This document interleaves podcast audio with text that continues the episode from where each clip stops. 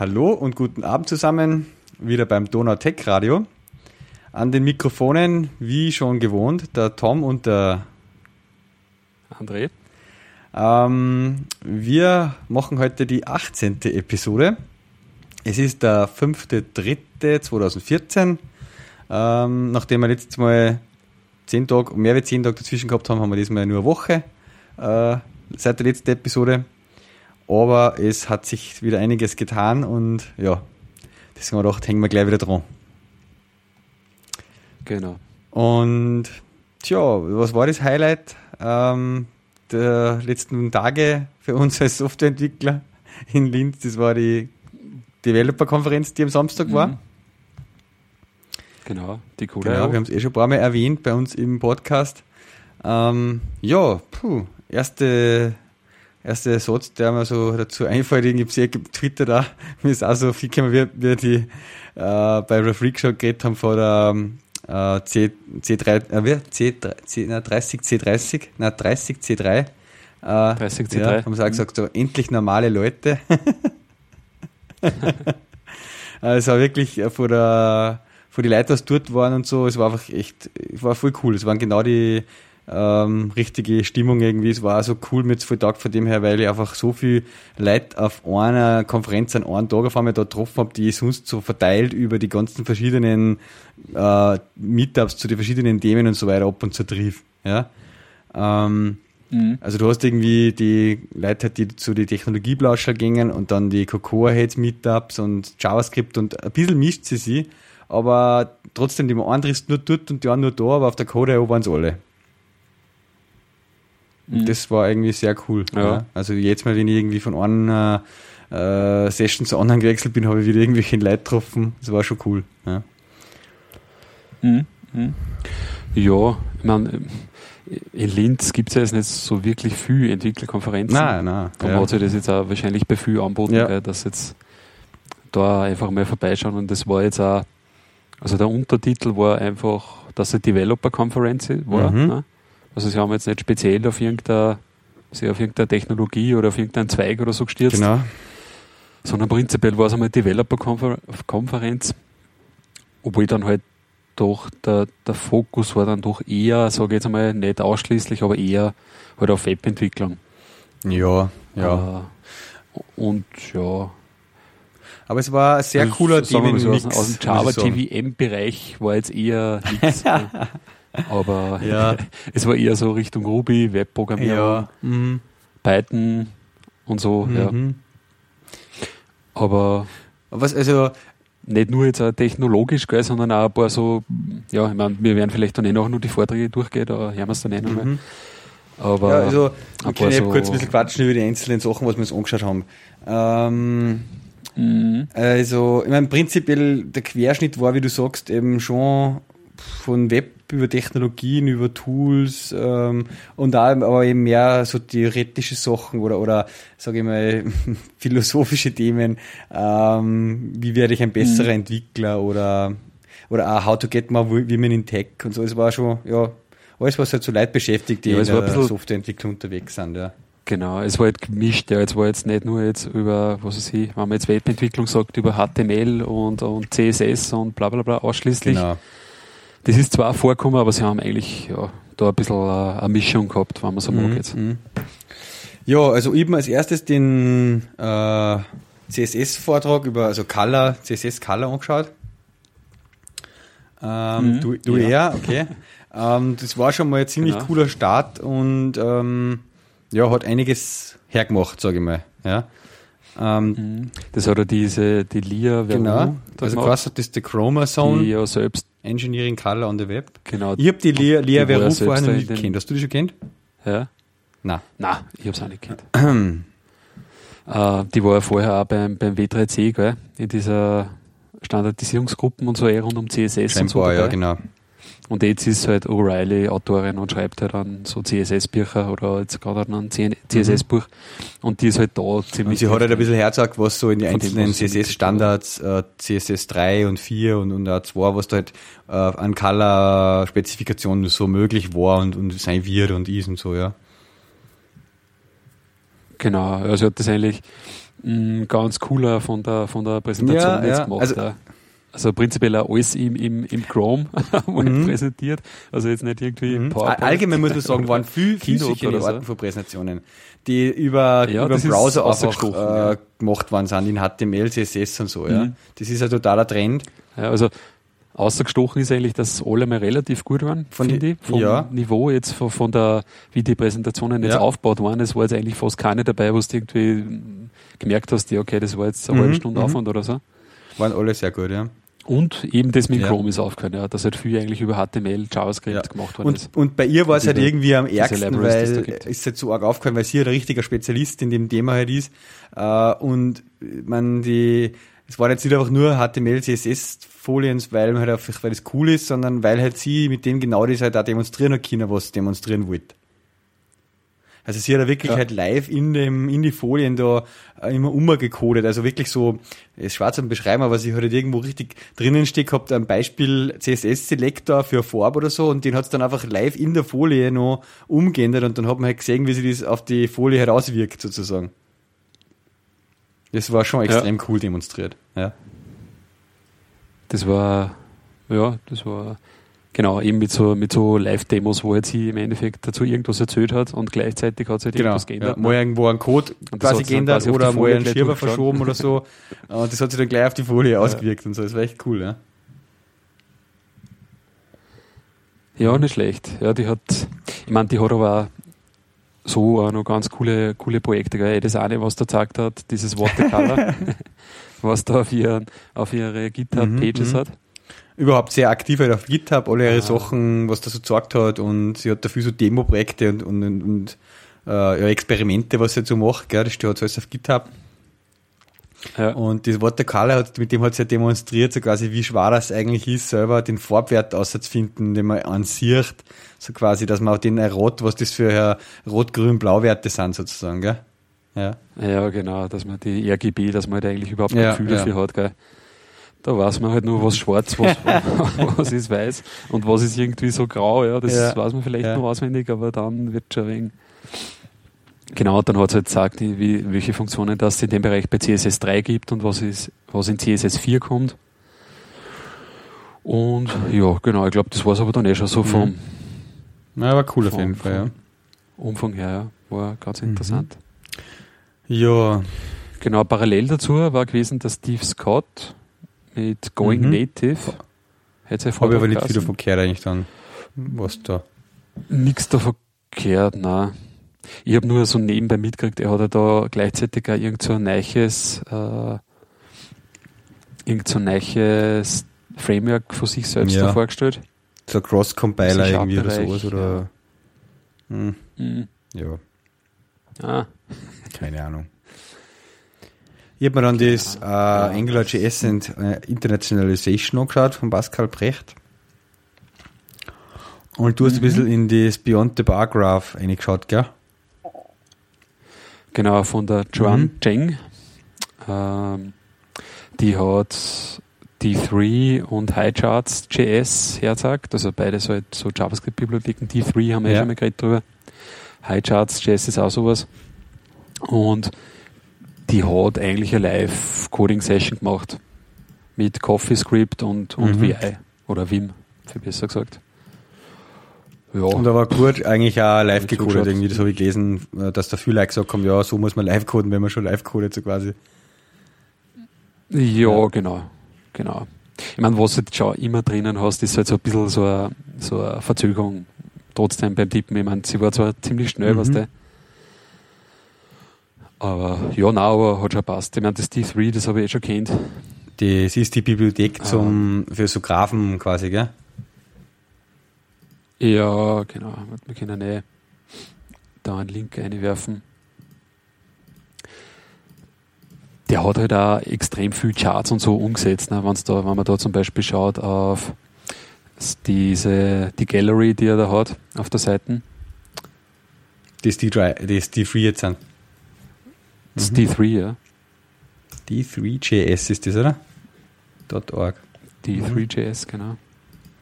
Und da gibt es einen Link Gallery oder Examples, genau, hast du auf der Startseite.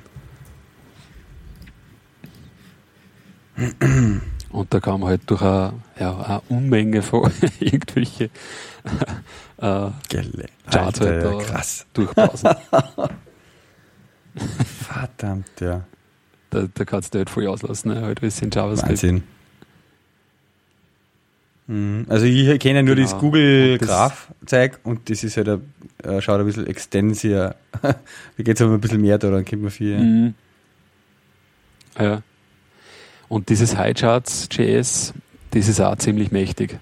Da kopiere ich auch nur einen, einen Link rein in die Show Notes. Das kommt auch, also das hat auch meiner Meinung nach eine viel ausführlichere Dokumentation. Mhm. Und ich weiß jetzt nicht, ob es unbedingt jetzt von der Anzahl der oder von diesen Charts, die es halt unterstützt, da jetzt wirklich mehr kann als wie das D3, aber ja, unterstützt auch auf verschiedene Charts, mhm. ja. Und hat vor allem eine gute Doku, ja. Okay, ja. Also das Einzige, wo ich bis jetzt mit so, was heißt das Einzige, aber wo unser Hauptding ist, wo wir so Charts setzen, ist irgendwie so im Backoffice von unserer, von der Anwendung von Timer, äh, wo man sozusagen auswerten halt, was mhm. die Registrierungszahlen pro Tag, pro Monat und so und, und wie viele Devices sind so Barcharts für verschiedene Typen, ja. so Geschichten halt, ja. Äh, da mhm. ist ja, wir haben es damals braucht in einer Anwendung, was da ist nur um so Auswertungen gegangen. Ja. Also Achso, ja, genau. Das war nicht, ja. Und, und, und, und, und, du brauchst halt dann, dann auch so, ja, du brauchst halt dann auch viele verschiedene Charts, gell. Alles kannst du halt nicht in irgendeiner, in irgendeiner Barchart oder mhm. so abbilden, ne? Ja. Genau. Aber ja, das ist eigen. ja, genauso wie das Angular JS. Da haben wir wen, da haben wir wen dabei gehabt, den Team, der, der auf die, da haben wir wen dabei gehabt, den Team, der auf die so. spezialisiert war, auf so Datenvisualisierungsgeschichten. Der das ja, du musst eh da, also es ist das gleiche im Excel, wenn du Kannst hast da so viel, allein schon so Charts so drinnen und wenn du die vernünftig verwenden willst, meist, die meisten Leute nehmen eh nur zwei, drei Typen her, einen Pie-Chart, einen Line-Chart und dann mhm. so einen Bar-Chart halt, ja. Aber wenn, aber wenn du, wenn du, wenn du, da, du, du kannst, wenn du mit dem auskennst und weißt eigentlich, welche Diagramme für was wir einsetzt, äh, kannst du schon viel gut visualisieren. Das ist aber auch keine leichte Geschichte eigentlich, ja. Mhm. Ja, genau. Ja, da war viel Live-Coding. Ich bin dann irgendwie einmal nach, glaube 20 Minuten oder so gegangen. Mhm. Aber man denkt jetzt schauen und in den Angular JS-Talk rein. Ja. Ja, ich meine, Angular ist für mich schon eine sehr interessante Technologie. Ähm, auch wenn, wie viele immer jammern, das so schräg ist, weil die irgendwie ein bisschen HTML missbrauchen oder irgendwelche Attribute und so irgendwie neu definieren oder fälschlich verwenden, wie es eigentlich nicht verwendet werden sollten oder so. Ähm, aber das, aber das, ganz, grundsätzliche Konzept hinter dem finde ich sehr interessant. Äh, äh, er wird Ember.js und AngularJS halt so ja, Model View View oder wie heißt das Model Model View Controller Systeme für mhm. ja ähm, fürs Web halt einfach so quasi ein eigenes Aufsatz für den Client halt nochmal. Ich bin mir sicher, dass das irgendwie in die nächsten nächste, in, in naher Zukunft einmal irgendwo in einem Projekt irgendwie zum Einsatz kommt bei mir. Mhm. Okay. Eins von diesen Technologien, aber ja, ich meine, das war jetzt sehr spezifisch auf AngularJS und wie die Internationalisierung funktioniert, aber es ist schon mhm. immer wieder ganz cool auch zum sehen, äh, wie, wie die Dinge halt schon, was die schon kennen, ja. Ja. Also der Vortrag war jetzt, haben wir das jetzt schon gesagt, vom Pascal Brecht. Genau, ja. Ah, und der hat, ich weiß nicht, ob er jetzt so in der AngularJS-Entwicklung selbst auch dabei ist, aber zumindest hat er so ein i18n-Modul gemacht. Genau. Und das hat er da hauptsächlich vorgestellt. Ich glaube, am Anfang hat er nur Einführung gegeben, ein bisschen. Ein bisschen was, was Angular so ist und so, ja. Genau, ja. Also das war eigentlich dann wiederum ein Vortrag, der war schon ziemlich ins Detail, sagen wir jetzt einmal so. Mm, ja, ja, ja. Genau. Mhm. Aber man hat mitgekriegt einmal, um was geht in, in, in AngularJS. Mhm. Ich bin dann zum Schluss dazu gekommen, wo er dann schon hergezeigt hat, die was weiß ich, irgendwelche Dependency Injection Geschichten, ja. irgendwelche Services. Ja, so. genau. Das, da wird es dann schon ziemlich krass. Also was da dann, dann musst, musst du wieder anschauen, nicht in AngularJS, wie funktioniert der Mechanismus, um, um mhm. Services zu injecten und lauter so zeigen. Also das wird schon, ja, dann, dann ist es, wenn das in die JavaScript-Bibliothek im Client auch nochmal machen. das ist, mhm. fühlt sich irgendwie schräg an, wenn ich das so sehe. mhm. Haben wir auch gedacht, ja. ja. Dann hast du deinen Spring-Container auch noch im Backend. genau. Kommen wir schon ein bisschen durcheinander wahrscheinlich. ja. Ja, genau. Das nächste. Habe ich mir dann den How to Get More Women in Tech in Five Steps so geschaut? Ah ja, genau, sechste Zeit was übersprungen. Ja, genau. Ja. Mhm. Von der Annika Lindner. Annika Lindner, genau. Ähm, die, ja. Hm? Äh, Nein, ich wollte nur sagen, die, die ist bei, bei Travis CI arbeitet. Ja. Habe ich gar nicht gewusst, dass das eigentlich ein Berlin-based Ding ist. Man Travis schon, ich schon Zeit ja. verfolgt. Ich habe dann auch nachgeschaut und gedacht, ah, okay. Ja, ja. Travis ist eigentlich eine ziemlich eine coole Geschichte, finde ich. Also ist ein Build, ein Continuous Integration Service, kann man sagen, eigentlich, ein Cloud-Service. Ähm, mhm. Aber das funktioniert nur mit GitHub, gell? Mhm. Ja. Deswegen habe ich es jetzt noch nie richtig, also eigentlich noch nie verwendet. Ähm, weil wir ja alles mit Bitbucket machen, aber finde ich ziemlich cool eigentlich. Da hängst du eigentlich nur, musst nur irgendeine gewisse Files in dein GitHub-Projekt reinhauen, oder dass der Travis weiß, was er ja. tun soll. Ja. Und dann sagst du dem Travis nur, hol dir das sozusagen von dort, von dem Repository und, oder konfigurierst halt deinen GitHub-Account und dann geht's schon dahin, gell? Mhm ziemlich. Ich habe es jetzt noch nie verwendet, ja, aber. Ja. Krass ist, wenn man auf die Travis CI Webseiten schaut, hey, da, was da alles bild, äh, bildet wird die ganze Zeit, wie das wechselt, also dynamisch im Browser, man dumm und sagt immer den aktuellen äh, Bildern, was gerade läuft und von allen möglichen Open Source Projekten halt, weil der bildet ja mhm. voll viel so Public Repositories dauern. Äh, ja. Da geht's voll ab, hey, da, da blickst du überhaupt nicht durch. Ja, ist ein bisschen wilde Seiten eigentlich. Ja, ich glaube, da ist noch kein Marketing-Mensch halt drauf gewesen auf der Seiten. Das war bis jetzt nur die Technik. Bist du jetzt auf www.travisci.com, oder? Einfach nur travisci.org. Ah, .org, okay, weil .com äh, ist quasi die Marketingseiten, so wie ah, ich sehe. Ah, okay. Ich habe aber nur die .org gesehen. Warte mal, mal, mal .com schauen. Ah, okay. Ja, das ist dann die Marketingseiten, ja. Da wo der Marketingmensch dann. Genau. Supported ja. Languages. Ja, ist ja Groovy gar nicht dabei. Pricing? Nur gut reinschauen. Ah ja. Okay. Haben da schon was drinstehen? Äh, ah, okay. Mhm. Oh. Ja, ähm, nachdem es jetzt nur mit GitHub geht, habe ich es nicht finden. Aber Ihr Vortrag ist ja eigentlich um was anderes gegangen. Genau.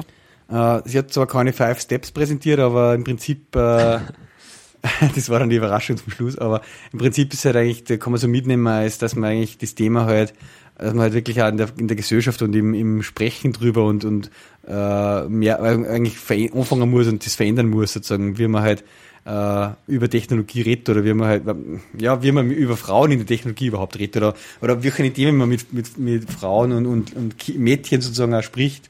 Äh, und sie hat das ein bisschen geschildert, auch wie sie da reingekommen ist und so, finde ich ganz witzig. Sie hat auch gesagt, zum Beispiel, sie hat das Kind schon immer das gleiche Spielzeug kriegt, gemeinsam mit ihrem Bruder halt so.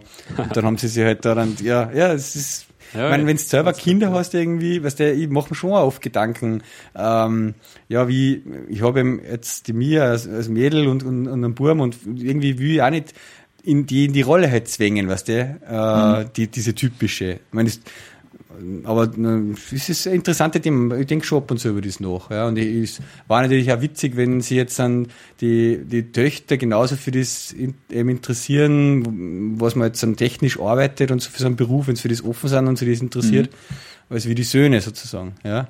Ähm, mhm. Aber das ist jetzt eine ganz andere Thematik, als wie halt, äh, wenn ich als, als Firma äh, Leute einstelle. Im, Im Moment halt sind, äh, wenn ich aktuell auf, auf äh, Jobausschreibung bin und, und, und äh, für meinen Job äh, jemand suche. Ja.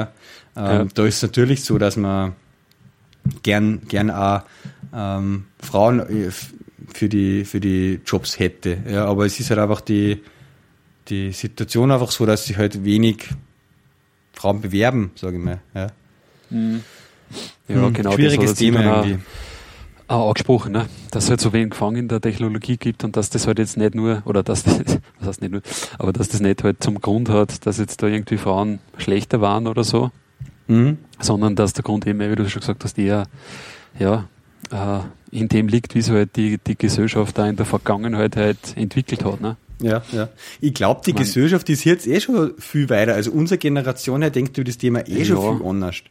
Äh, nur dauert es natürlich auch Zeit, bis ja. du das sozusagen auf die ganze Ausbildungsthematik und das alles durchschlag. Mhm. Ja.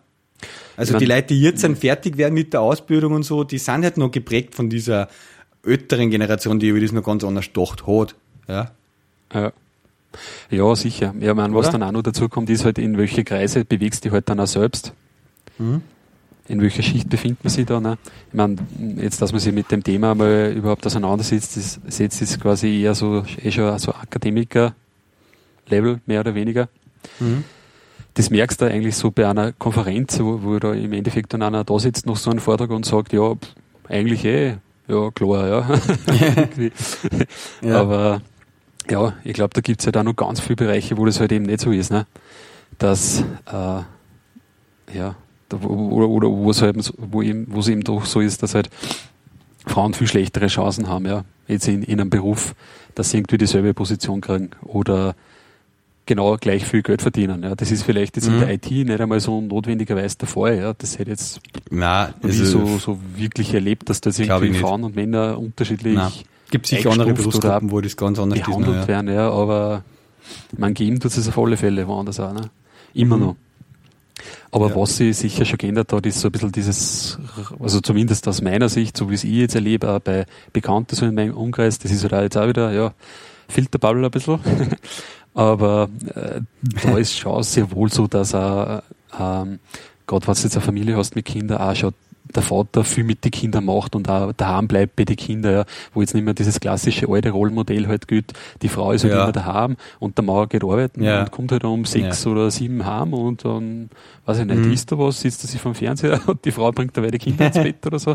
Ja, also so ist, die, also zumindest da in dem Bereich, glaube ich, hat sich schon einiges jetzt geändert.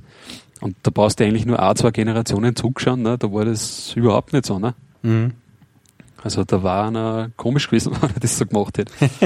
Was jetzt eigentlich schon wieder fast ja, normal ja, wird. Ja.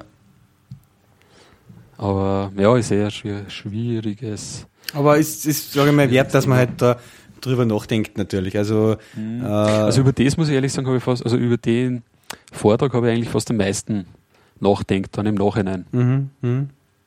Nein, ich finde es so, auch interessant. Es gibt da, ich, ich habe ein paar Leute im Umfeld im, im Twitter oder, oder was auf anderen Meetups oft trifft, äh, die wirklich sich stark voll mit, also als ja, Männer jetzt, die da voll stark mit dem Thema beschäftigen, wo einfach sagen, ja, okay, ich versuche halt auch wirklich ähm, ja, mehr nur noch nach ja, Mitarbeiterinnen zu suchen, als nach Mitarbeitern.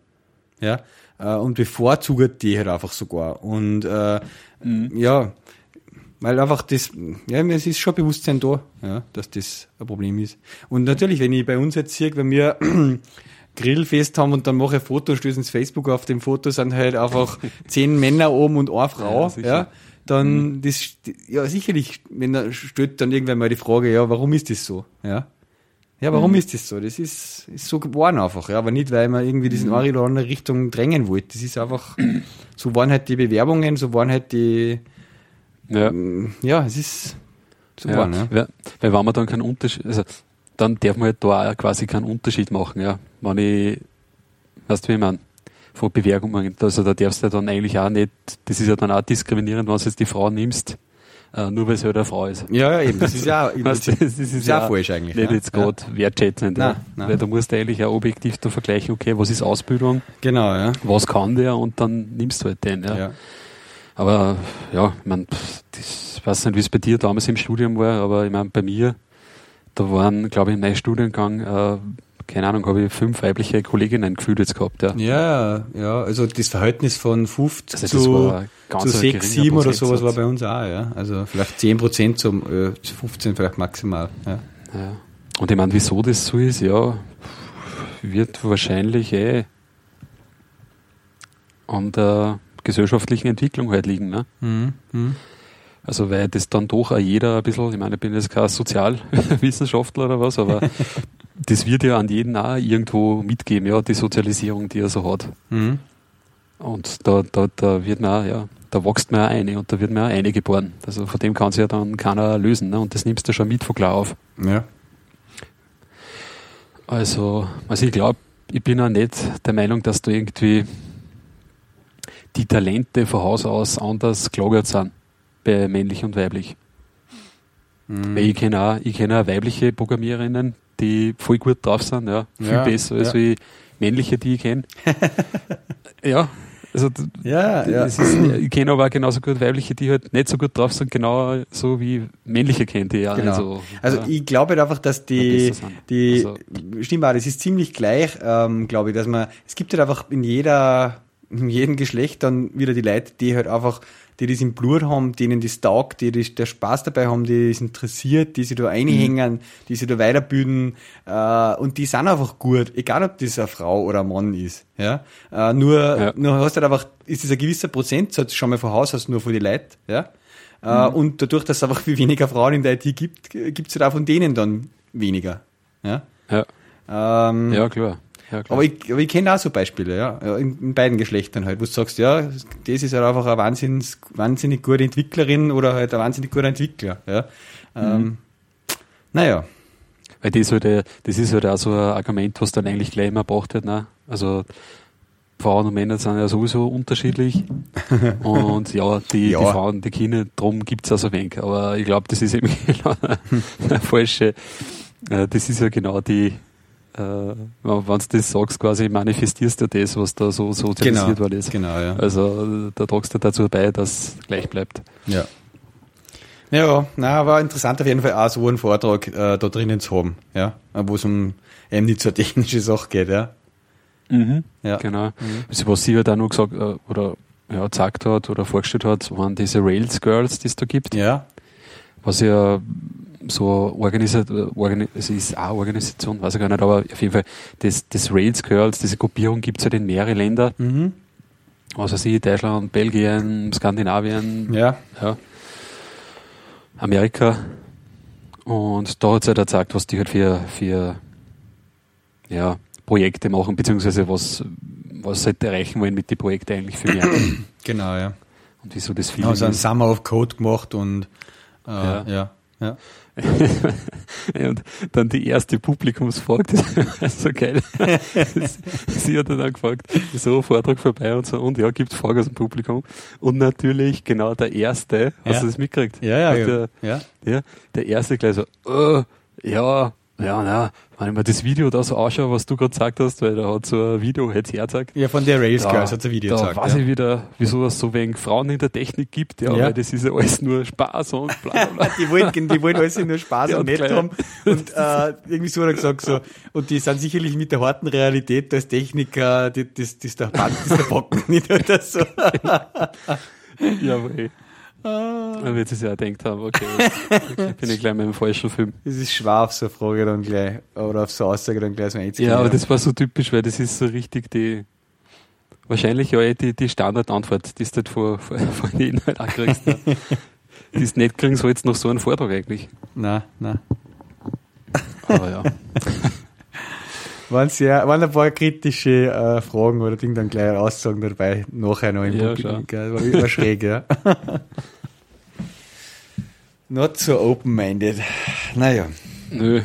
Ja, äh, das Continuous Translations Ding, von dem habe ich gar nichts mitgekriegt, gell? Nö, ja nicht. Äh, ich, ich habe gesehen, eben, dass äh, bekannte Freunde, Kollegen dort waren von die Lingo Hub, der Markus mhm. und der Helmut.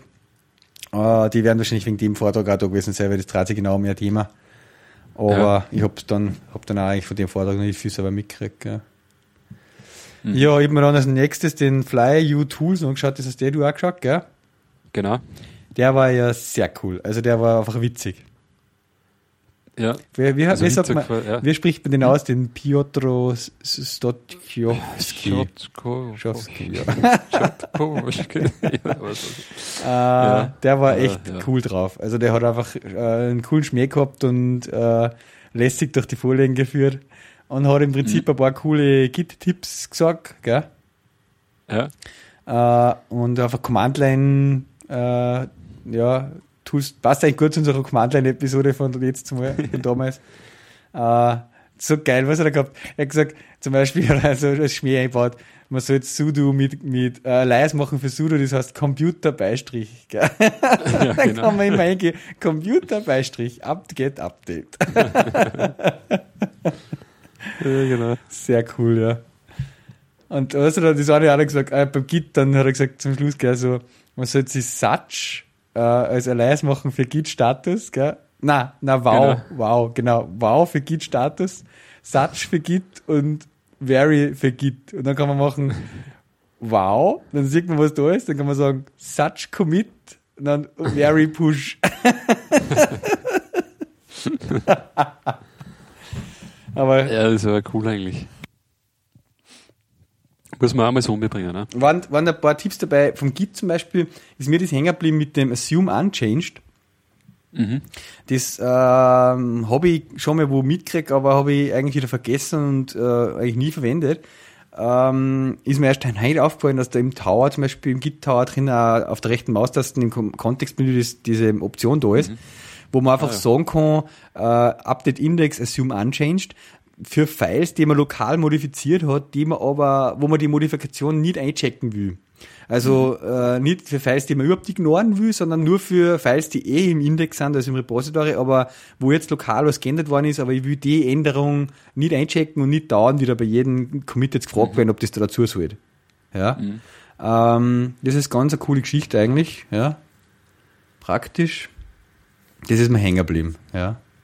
Und dann hat er noch ein paar Tools gelistet, äh, also die's, äh, die ich mir dann notiert habe, aber selber jetzt nicht ausprobiert habe. Was ist dir da hängen geblieben von dem Vortrag?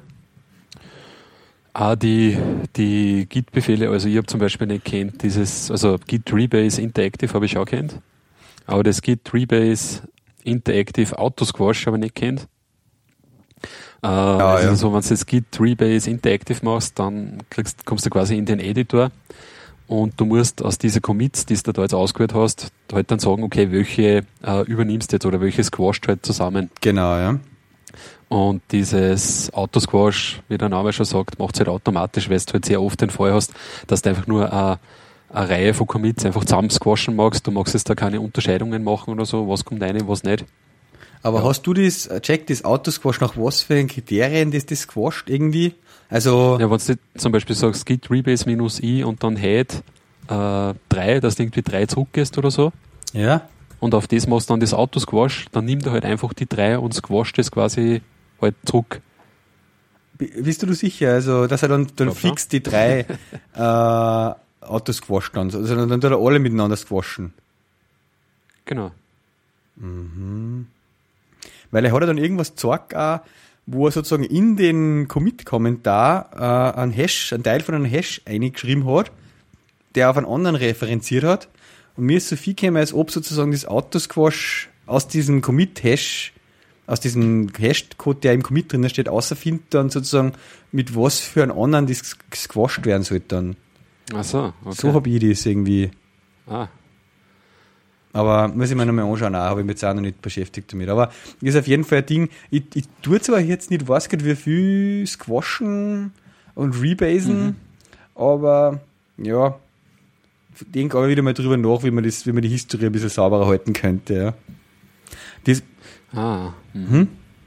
Ja, stimmt. Ich habe jetzt sogar in die Hilfe eingeschaut von dem Autosquash. Ja. Ähm, da steht schon, wann die Commit-Nachricht dann mit Squash-Rufzeichen beginnt oder mit Fix-Up-Rufzeichen. Und danach kommt sozusagen ein Text, der auf einen Titel von vorhergehenden Commit zutrifft. Ja dann squasht er die quasi zurück ah, ja, okay. Mhm, mhm. Also er macht das einen Textvergleich irgendwie findet die anderen, genau. die sich auf dasselbe ah, okay. beziehen, so mhm. irgendwie, gell? Mhm. Also wenn du zum Beispiel immer so ein Issue, Jira-Issue, Key oder was rein tust und so, genau. dann genau. refindet er die zusammen halt und macht aus denen alle einen. Mhm. So ja, irgendwie. das ist eh cool. Ja, ja, das ist eigentlich eh fast nur brauchbarer. Mhm. Mhm. Ja, ist cool, auf jeden ja. Fall ganz cool. Äh, dann habe ich irgendwo noch notiert im, im Evernote, äh, Sponge hat er mal kurz hergesagt, das ist auch ganz cool. Äh, so Command-Line-Ding, wo man sozusagen was, wenn man von einem File ins, äh, was auslesen will, was machen will damit und wieder einschreiben will ins gleiche File, dann kann man das mhm. zwischendurch in den Sponge einschirmen. Der mhm. puffert das und schreibt erst das wieder aus, wenn es fertig ist sozusagen, damit man sich nicht gleichzeitig das File überschreibt, während man es liest. Ja. Und, das, ah, okay. und den Pipe Viewer hat er auch noch demonstriert, was man quasi, wenn man irgendwo was hinpipet, zwischen einhängen kann und der Pipe Viewer lockt halt dann das aus, was durch die Pipe geht. Ja. Mit so einem Fortschrittsbalken auch oder mit so einem Throughput-Indicator und so wie beim Download über Weg geht. Ist ganz cool, wenn man größere Files irgendwo hinpipet, äh, dass man sieht, dass sich da noch was tut und wie schnell das geht und so. Mhm. Ja. Genau. Dings Postgres oder einiges gell? Oder wie er es nennt. Post-Grayscale. Postgresable. äh, ja. Da war noch was dabei gewesen, aber ich glaube, Du tust so, als ob dir die Referenz von Grayscale nicht, nicht, nicht sagt dir die Grayscale, sagt dir nichts, oder? Was? Was, Gra was Grayscale ist. Also Grayscale? Ja? Na? Weil er, das, er, Grayscale, äh, ist von He-Man, Ach so. der Master okay. of the Universe, aus der, und Castle so. Grayskull. Ah, Und äh, wie hat der Skeletor war der Feind der Gegner. Und das war so, was waren das, so Actionfiguren in die 80er Jahre oder so. so. ah, ja, He-Man. ja, ja, ja, He-Man sagt mir was. He-Man, ja. Und der, und der Skeletor. Und da gibt's eben das Castle Grayskull. Ach so. Ja, ja, das ist der, der graue Totenkopf. Also das, das, das ist quasi das Schloss, was ausschaut wie ein, ein Totenschädel, ja. Castle Grayskull. Muss ich auch in die, in die Shownotes posten. Ja, genau, genau. Gibt's ja einen Wikipedia-Eindruck dazu. So geil. Es war so Zeichentrick, ähm, Ich weiß nicht, ich habe da nicht einmal irgendwelche Spielfiguren. ja, ja, ja. hat's auch gegeben, so. He-Man mit So- so, einem so- Schwert zum Ausziehen Ja, hinten und so. kenn ich nur. Mhm. Und, und irgendwie die, der, der Skeletor und der He-Man haben beide eben so ein Schwertteil gehabt. Immer die Hälfte von dem gesamten Schwert. Und die haben so zusammenstecken Ach können und wenn man quasi beide gehabt hat, dann hat, man, Ja. das, ges- hat man die Macht gehabt. Ja. Ah, okay. Genau. Mein Cousin hat da das ganze, das ganze Zeug gehabt. Gelecke. Wenn man da die Images auf äh, Google durchschaut, hey. Herrlich. Castle Grayskull. Ah, ja. Die Kindheit. Ja, äh, wo waren wir gerade? Beim, ja genau, bei die, Gra- also bei den Post-Grace, Post-Grayskull-Tipps bin ich auch ein bisschen ausgestiegen. Also ich habe jetzt nicht viel mit, mit Grace, Mhm. Post-Grayskull bis jetzt zum Tag gehabt. Aber ja. Genau, parallel dazu war noch von Joshua Bal Belen Bel Balanco. Belenko. äh, ähm, irgendwas über Ruby Motion gewesen. Ja, sag mal war nix. Was, Ja. was ist Ruby Motion? Naja, das ist quasi so ein Ruby-Layer über dem nativen iOS. Und OS X, glaube ich, kannst du da, weißt du? Ah, da ja, ja, ja, okay. Da habe ich mal was gehört von Syracuse über die Bridges und so. Das ist so ein Bridge-Ding, ist das quasi, gell? genau. Also wie das jetzt auf iOS funktioniert, weiß ich nicht. Ich weiß nur, dass bei den ganzen macOS X Libraries, da hast du fast quasi eins zu eins bei diesen Bridges halt die, die macOS X Klassen halt auch Mhm. und Befehle. Also du kommst, glaube ich, relativ weit sogar. Okay, okay. Muss mal schauen. Ruby Motion. Zum Beispiel Basecamp App. Na, okay. Also es gibt ein paar Apps, die auch in, die auch in, Ruby Motion gemacht sind. Ein Mhm. paar richtige. Okay. Ja. Haben wir nicht gesehen, können wir nichts sagen, nein. oder? Dann ich, bin ich auch wieder aufgewechselt äh, zu dem Support-Vortrag. Mhm. Vom, vom Mike Adolf. Ja, das war schon mal ganz cool. Der hat am Anfang so eine Prost-Aktion, so eine für GitHub für den Release vom Atom Editor gemacht. Genau. Da wo wir alle aufs Foto sind dann, gell? Äh, das ist irgendwie so Tradition bei GitHub, dass immer wenn sie irgendwas releasen, dann prosten sie sich alle via, via äh, Webcam-Foto sozusagen zu. Äh, Mhm. Machen so einen Toast sozusagen so, oder? Also Ja. sie, gell? Toast, ja. Toast, ja. Und das gehört zu einer GitHub-Tradition, sagt er. Und da hat er uns alle mit aufs Foto genommen, wie er halt da zu dem Atom Editor Release getoastet hat. Mhm. Ähm, ja, gibt's auch. Äh, das Foto muss ich dann auch in die Show Notes stellen. Da gibt- er eh gerade irgendwo wieder retweetet. Auf jeden Fall, der Vortrag ähm, war cool. Ähm, hat im Prinzip quatscht über, warum er im Support arbeitet und nicht mehr im, als, als Systemadministrator und warum ihm das taugt und warum das wichtig ist und warum ihm das Spaß macht und wa warum Support allgemein wichtig ist und ich kann das eigentlich alles nur unterstreichen und unterstützen aus eigener Erfahrung. Wir haben das bei unserem Produkt auch genauso, kennengelernt, dass das einfach irrsinnig ähm, zwar manchmal anstrengend ist, aber dann auch wieder erfüllend, wenn du irgendwelche äh, Probleme von anderen Leuten eben im Support lösen kannst und du einfach die Leute irrsinnig damit helfen kannst und das dem Produkt gut tut und dem, dem den User, den, den potenziellen Kunden oder den Kunden wirklich zu einem Fan machen kann von deinem Produkt.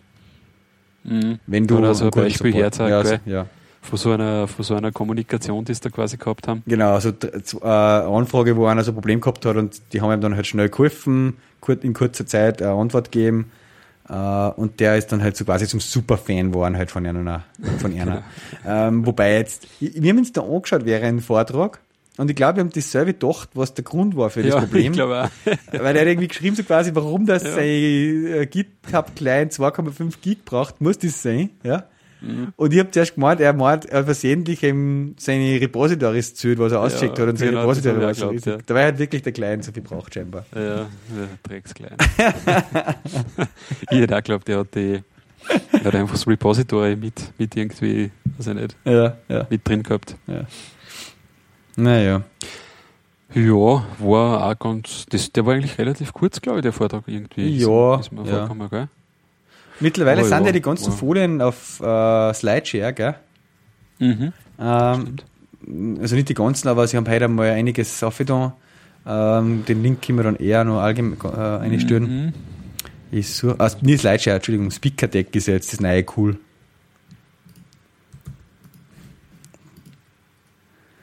Ich hau da gleich meinen Link in die Show Note. Ja. Er war relativ ein kurzer Vortrag, aber war echt äh, cool. Locker flockig mhm. und war interessant, der hat da erzählt, gell, sie haben dann so einen Modus bei, bei GitHub, so um die Feiertage und so, äh, wo halt üblicherweise einfach wenig Leute da sind. Mhm. Äh, und da muss halt dann jeder äh, Support machen quasi. Ja. Wann es halt zu so Notfälle kommt, ja, ja. dass jetzt dass halt einmal brennt und irgendeiner sieht sich nicht mehr aus oder so. Ja. Ja. Also es gibt ja so ein paar so ähm, Texte gelesen, so Anfang des Jahres, wo im 37 Signals und so die, äh, nachdem ich das Buch gelesen habe, das Rework, mhm. ähm, wo sie eben auch im Support reden und die, die haben ja auch das Thema ganz äh, exzessiv ähm, beleuchtet, sage ich mal. Und die, die haben zum Beispiel so Dinge da, wo jeder Mitarbeiter zu einem gewissen Teil Support machen muss. Also egal in welcher äh, sonstigen Thematik der unterwegs ist, ob das eben ein Techniker ist, ein richtiger Softwareentwickler oder was, oder ob der sonst in der, ähm, was ich, in der Buchhaltung oder sonst wo arbeitet, ja. Ähm, mhm. Jeder muss einen gewissen Prozentsatz seiner Arbeitszeit Support leisten. Mhm. Äh, einfach aus dem Grund, weil sie sagen zum Beispiel auch für einen Entwickler, und es ist irrsinnig gut, wenn er direkt Kontakt mit dem Kunden hat und einfach mitkriegt, wie geht's denn dem Kunden mit dem Produkt, wo ist der Pain ähm, und ja, was taugt denen am Produkt und einfach halt beides. Also einerseits ähm, die, die Befriedigung durch das, dass die ein Need daran äh, solven mit dem, das merken, es gibt wirklich Leute, denen hilft das Ding. Ja. Da dass, dass wirklich Probleme, die in der Anwendung sind, äh, mehr Druck halt kriegen, wenn's, wenn man als Entwickler merkt, dass das die Kunden stört. Ja, mhm. ja meist oft ähnlich, glaube ich, wenn du das noch nicht gehabt hast, ja, und du als halt jetzt immer als Entwickler schon ab mehr oder weniger ohne Weg oder sogar nur früher, verliert man da wirklich ein bisschen auch den, den, den Blick dafür. Und man das macht, glaube ich, jeder automatisch. Man trifft halt dann so Annahmen, wie Leute dann damit arbeiten und auf das hängt man sich dann irgendwo auf. Ja. ja. Und dann gehst du zum ersten Mal irgendwo hin und siehst du mal dann, wie die Leute arbeiten, die dein Produkt dann wirklich verwenden. Ja. Und dann denkst du, uh, okay. also, wir haben das bei der Firma, wo wir da gemeinsam gearbeitet haben, haben wir das eigentlich, ja, da war diese Erfahrung vielleicht einmal am Anfang da, aber dann war es eigentlich nichts mehr nice, weil wir auch immer selbst die Schulungen gehalten haben. Ja. Und du hast eigentlich immer gleich gesehen, ähm, ja, wo dann sich die Leute schon beziehungsweise hat man dann auch schon ein Gefühl dafür gekriegt, okay, bei dem und dem muss man jetzt vorsichtig sein oder das macht man jetzt lieber anders. Ja. Ja. Weil man auch schon seine, seine Benutzerschaft kennt hat irgendwo. Es ist halt äh, ganz was anderes, wenn du, wie, wie bei dem vorherigen bei den Projekten, was wir noch gehabt haben, lokal irgendwie mit Leuten als Kunden hast, wo du hinfahren kannst oder vor Ort bist oder mhm. eh denen Schulungen machen kannst oder so, als, als wenn du so eine Software als Service quasi im Web stehen hast und deine Kunden eigentlich voll anonym sind. Ja. Also du die nie wirklich äh, selber beobachten kannst bei dem, wie nehmen die das Ding her oder mhm. was haben die selber für Environment eigentlich. Ja? Also mhm. ich habe zum Beispiel heute wieder so einen krassen Fall gehabt irgendwie im Support, wo halt irgendjemand geschrieben hat, ja, ihm sein Internet Explorer 10 auf Windows 7 geht halt irgendwie, zeigt ihm irgendwelche Grafiken von der Anwendung nicht an. Ja? Und dann haben wir, also haben wir schon ein bisschen mal dumm geschrieben und, und abgeklopft, was da sein könnte und, und ein paar Sachen, was er ausprobieren sollte und so. Aber du nimmst dann halt selber deine VM her, wo du der Windows 7 hast mit einem IE10 und schaust ein und da geht alles. Und denkst da, naja, was kann das sein? Also, es geht ja eh. Ja? Und wir haben mhm. auch zig andere User mit genau der Konstellation, wo es auch geht. Aber wenn ich dann bei dem einmal irgendwann mit einem Teamviewer oder halt mit einem GoTo-Meeting, wie es wir machen, äh, remote mit draufhängen, und dann sieht plötzlich, dass der irgendeinen komischen Virenscanner hat, der fünf Plugins in den, also Add-ons in den IE installiert, die irgendwas filtern und blocken und zeigen, ja. Mhm. Mit dem rechnest du einfach nicht. Wie, wie sollst du alle diese Konstellationen und Konfigurationen, die die Leute da draußen haben, ähm, ja, berücksichtigen oder, ob, oder, oder auch lauter denken beim Support, ja. Aber es ist einfach ja. oft wieder so, da siehst du dann, okay, äh, auf was du eigentlich alles irgendwie berücksichtigen solltest ja, bei deiner Software, ja, was, was, eh nicht, was eh nicht möglich ist, aber es ist einfach oft wieder, es öffnet dir die Augen, mit welchen Sachen die Leute eigentlich so unterwegs sind, die du dann mit deiner Webanwendung eigentlich supporten sollst. Mhm. Schon krass. Ja, ja. ja. Da ist halt das Webanwendungsfeld, gell, da gibt es wirklich viele Konstellationen, also. Ja. Da wird es immer irgendeinen bestimmten Prozentsatz geben, der, wo halt dann wirklich Probleme auftauchen, gell, die du einfach so überhaupt nicht nachvollziehen kannst. Na. Hast du jetzt sogar teilweise schon, wenn du jetzt Webanwendungen machst für irgendwelche Unternehmen oder so, dass dann auf einmal Benutzer hast, obwohl die eigentlich theoretisch alle die gleiche, die gleichen Workstations und so hätten, ja, dass du auf einmal da Benutzer hast, da geht es auf einmal nicht. Oder da ja. gibt es auf einmal wieder ein komisches Verhalten. Ja. Ja. Pff. Mhm. Musst du eigentlich einzeln ausschauen teilweise, die Geschichten, ja. Ja, also das geht da irgendwie nur leichter oft, aber irgendwie trotzdem. Ja klar, da geht's leicht, ja. Trotzdem bin ich oft so, dass ich, dass ich Situationen habe. Ich meine, und bei uns ist echt so, dann, es schreiben die ja dann Leute dass, dass auf einer Android, Samsung, irgendwas, Galaxy sowieso sich das irgendwie so und so verhält. Weißt du, wie soll jetzt das alle, mhm. alles sie dann im, im, im Blick haben, was da alles für Spezialsachen geben kann, ja. Äh, beim, beim Desktop geht's ja noch oft leichter, dass du dann einmal eine Remote-Session machst mit dem und du das wirklich anschaust, wann es ganz ein spezielles, ganz ein spezieller Fall ist, ja. Ja. Aber ja, ist schon, ja, ist schon, man lernt halt extrem viel, also äh, es, es erweitert halt einfach den Horizont, äh, weißt du halt einfach an das gar nicht auf den, du bist so in, lebst so in deiner Welt und in deiner, in deiner Umgebung, wo du halt denkst, auf das äh, target die sozusagen meine Anwendung und, und du hast halt meistens als Softwareentwickler dann doch einen halbwegs idealen Zustand auf deiner Maschine. Das ist alles gut mhm. gepflegt, weißt du, du hast aktuelle Versionen drauf, du schaust dir genau an, was habe ich für Add-ons installiert und was, was will ich nicht haben ähm, mhm. Ja, und du hast halt nicht so viel Crap auf deiner Maschine, wie, die, wie viele Leute halt draußen so haben, ja. Mhm. Ja. Aber ja, jedes Mal, wenn du persönlichen Kontakt hast mit jemandem, der dich irgendwie über Support kontaktiert hat, dann äh, ist das ein guter Weg, sozusagen wieder einen, einen zufriedenen, glücklichen Kunden zu gewinnen. Ja. Mhm. Klar. Ja. Ist ja so, dass, ja, wenn man da relativ schnell agiert oder schnell einmal zurückschreibt überhaupt, ja, ja. dass er schon viele Leute geholfen ist, schon einmal mit dem, das Wissen, okay, ob die jetzt haben es halt wen, der, der einer hilft. Genau, da, da steckt der Mensch dahinter, da ist nicht nur diese Webseiten sozusagen. Genau. Ja. Genau. Das, das bringt oft viel. da, ne, da, keine Ahnung, bei, gerade bei Presseunternehmen, da, da schreibst du halt irgendwo hier und ja, kommt halt nichts mehr zurück. also das kennt ja eher jeder. Ne? Und da ist man schon mal froh, wenn man dann einmal irgendeinen erwischt, äh, der sich dann auch um was annimmt. Genau, also. ja. ja. Ich muss auch sagen, ich das, äh, es gibt ein paar Beispiele von äh, so SaaS-Lösungen, die ich selber nutze, zum Beispiel eben Crashlytics äh, mhm. oder New Relic. Ähm, und die, die machen das auch so. Also wenn du da eine Mail hinschreibst, ähm, oder auch bei Atlassian zum Beispiel, wo wir Jira und so haben und Bitbucket und alles. Du kriegst zwar halt natürlich deinen Standard-Reply mit äh, der Mail halt, ja, es kümmert sich dann demnächst wer drum und so, äh, aber es dauert dann echt meistens nicht lang und dann hast du da, äh, wenn der mal auf dein Problem eingeht und sich da persönlich drum kümmert und ähm, da habe ich gerade beim Crashlytics und so, die sind total happy oft, weil ich halt selber mal irgendwo einen Bug gefunden habe äh, im Bild bei unserem speziellen Android-Projekt oder so. Und mhm. dann schreibst du gleich innerhalb von einem Tag irgendwie fünf Mails mit dem hin und her oder so. Ja. Mhm. Äh, das ist dann echt cool, weil du halt einfach merkst, ja gut, da, da du kommst da halt echt viel, wenn du da einer für die wichtigsten Leute warst, gerade für sie.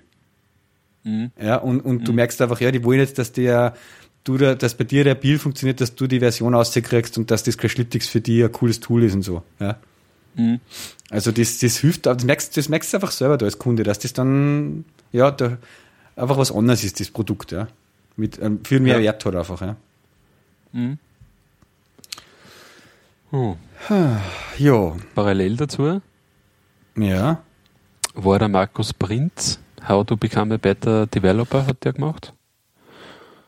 Können wir auch nichts sagen? Nein, wenn wir selber nicht durften, ähm, habe ich nur gehört, dass es ein bisschen äh, Diskussionen geben hat und so, weil einfach das weniger so auf Developer bezogen war, sondern eher so allgemein ein Better Human. also, okay. Ja.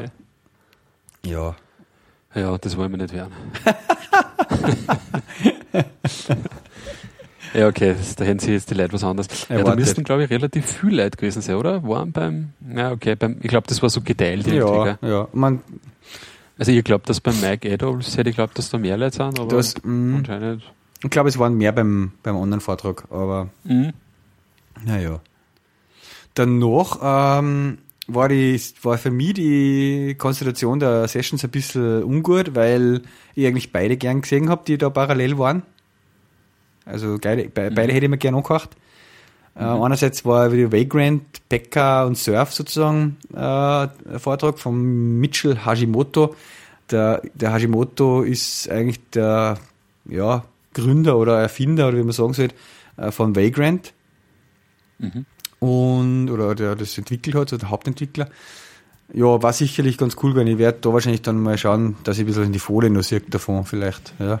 Habe jetzt noch gar nicht geschaut, ob die schon online sind. Ähm, aber wir haben uns ja den Ding angeschaut, auch den Vagrant, äh, den, den Docker-Vortrag, Build Your Own Shipyard. Mhm. vom Andreas Tiefenthaler. Mhm. Und ja, ähm, war jetzt insofern für mich jetzt mm, nicht so viel Neues dabei, aber es war wieder mal ganz gut, ein bisschen so Auffrischung zu kriegen, was sich da so tut, was wie der Status ist. Ähm, und einmal zu sehen auch von jemandem, der sich ja schon viel beschäftigt hat mit dem, wie der das verwendet und welche Tipps und, und Tricks der halt so hat. Und, und ja, ich habe mir dann gleich am Samstag auf die Nacht hingeguckt und habe noch ein bisschen wieder mit Docker experimentiert und bin gleich wieder ein paar Schritte weitergekommen. Äh, ja, mhm. na, ist, ist, also mich fasziniert und interessiert die Sache total. Ähm, ich hoffe, dass wenn das dann jetzt Richtung 1.0 geht und so, dass ich dann wirklich irgendwie einmal äh, eine Doc-App äh, richtig mit Docker irgendwo produktiv einsetzen kann, ja. Mhm. Auf irgendein Linux-System, oder? Mhm, mhm. Oder, oder. Ich habe eben so einen, so einen ist, ich, ein ausrangierten Hetzner-Server, den, wo quasi mal, wo wir gerade wegmigriert sind, mhm. wo also, jetzt eigentlich nichts mehr drauf läuft. Uh, und da möchte ich mhm. mir gerne so ein paar Docker-Container dann einrichten für unsere Website, ja.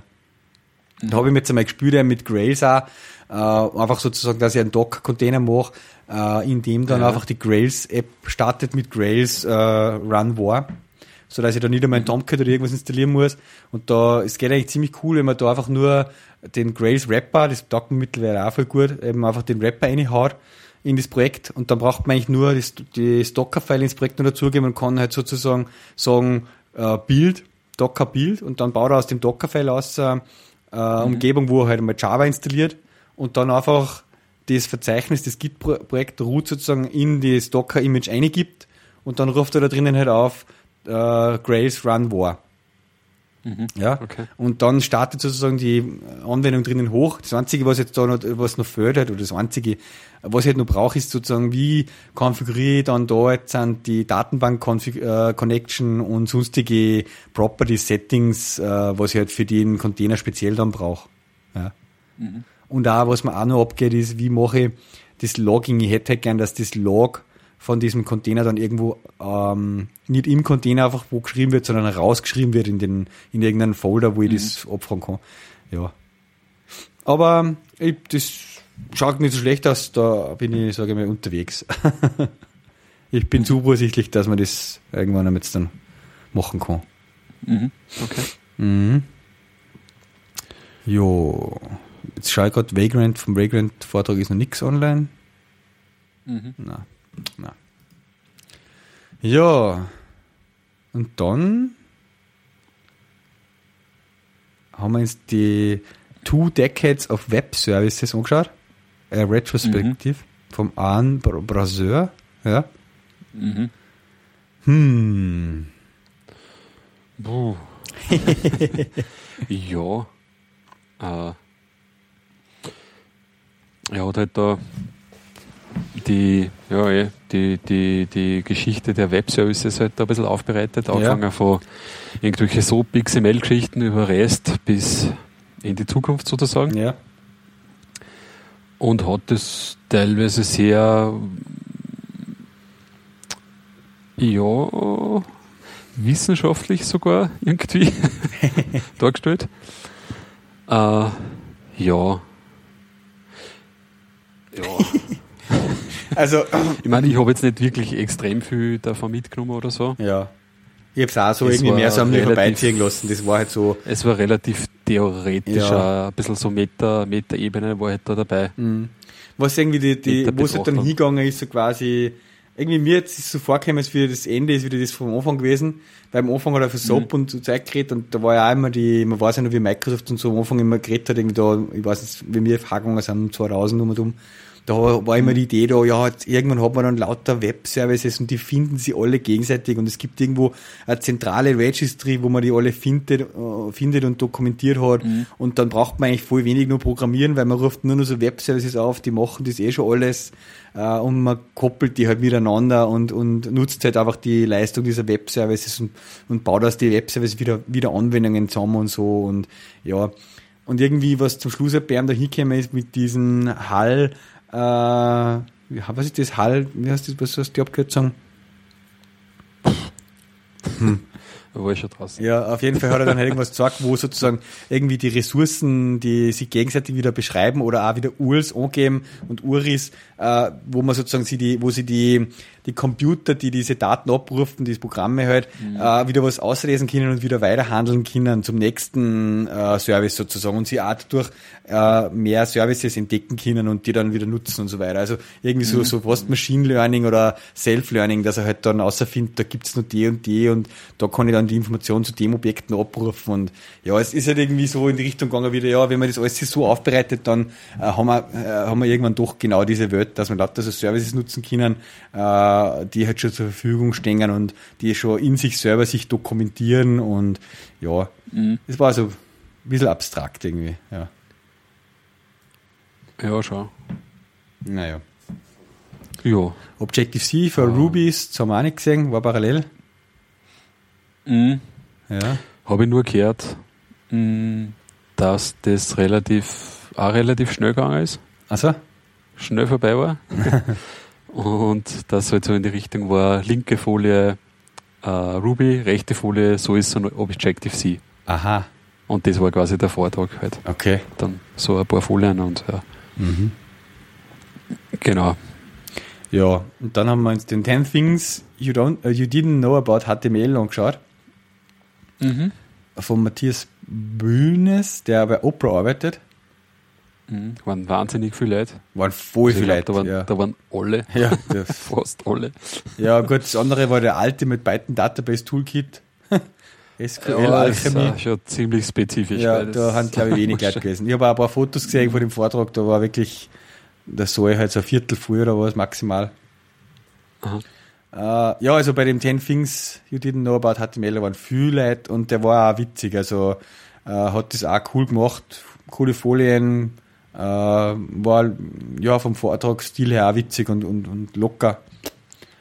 War, war Spaß. Ja, hat man ein paar Sachen gesehen, wo man sich echt gedacht hat, ja, Alter, wie mhm. komisch ist das eigentlich in HTML? Mhm. Ja.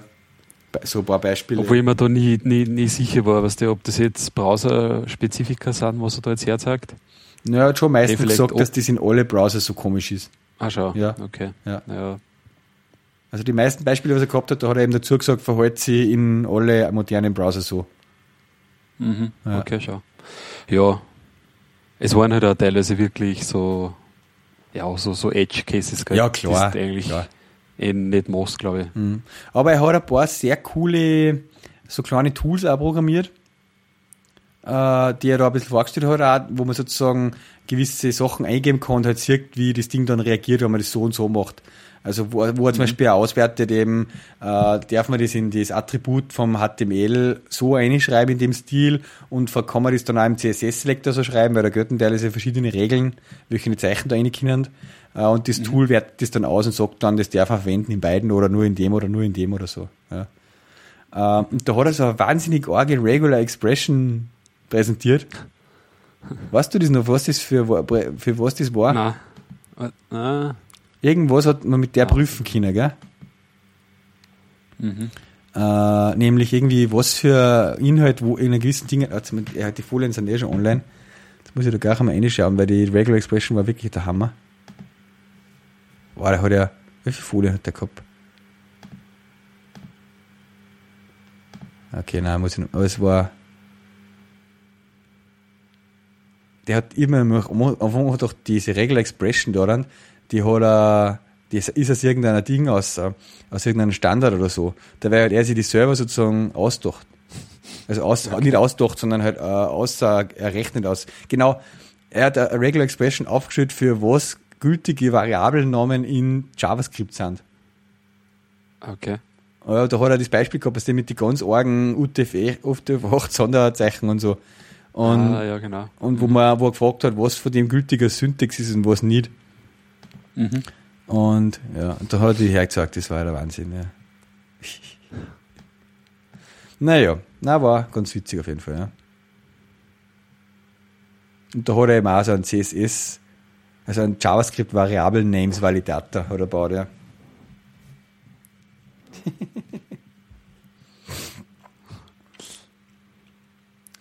na.